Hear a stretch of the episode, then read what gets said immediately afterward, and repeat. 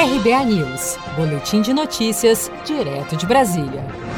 Brasil acumula 72.833 óbitos e 1.884.967 casos de Covid-19, segundo o Ministério da Saúde. Os registros oficiais da pandemia do novo coronavírus no Brasil, atualizados nesta segunda-feira, 13 de julho, apontam 733 mortes e 20.286 novos casos nas últimas 24 horas. Além desses dados, o balanço do Ministério da Saúde mostra ainda 651.666 pacientes em acompanhamento e 1.078.700 263 recuperados no país. Nesta segunda-feira, o Instituto Butantan começou a receber inscrições de voluntários da área da saúde para participarem da terceira parte de testes de uma vacina desenvolvida em parceria com um laboratório chinês. O coordenador do Centro de Contingência da Covid-19 em São Paulo, Paulo Menezes, falou sobre as expectativas desta vacina, inclusive repercutindo estudos internacionais em que pessoas que tiveram a doença apresentam poucos meses de imunização contra a Covid-19. Realmente, esse estudo mostra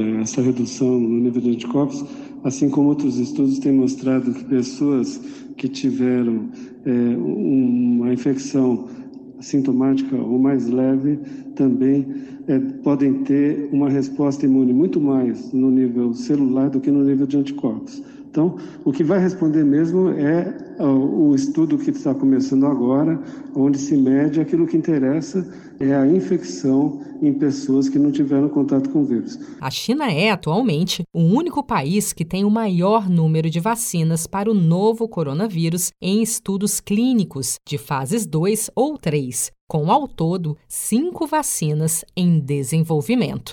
Você está preparado para imprevistos? Em momentos de incerteza como o que estamos passando, contar com uma reserva financeira faz toda a diferença. Se puder, comece aos pouquinhos a fazer uma poupança. Você ganha tranquilidade, segurança e cuida do seu futuro. Procure a agência do Sicredi mais próxima de você e saiba mais. Sicredi, gente que coopera cresce.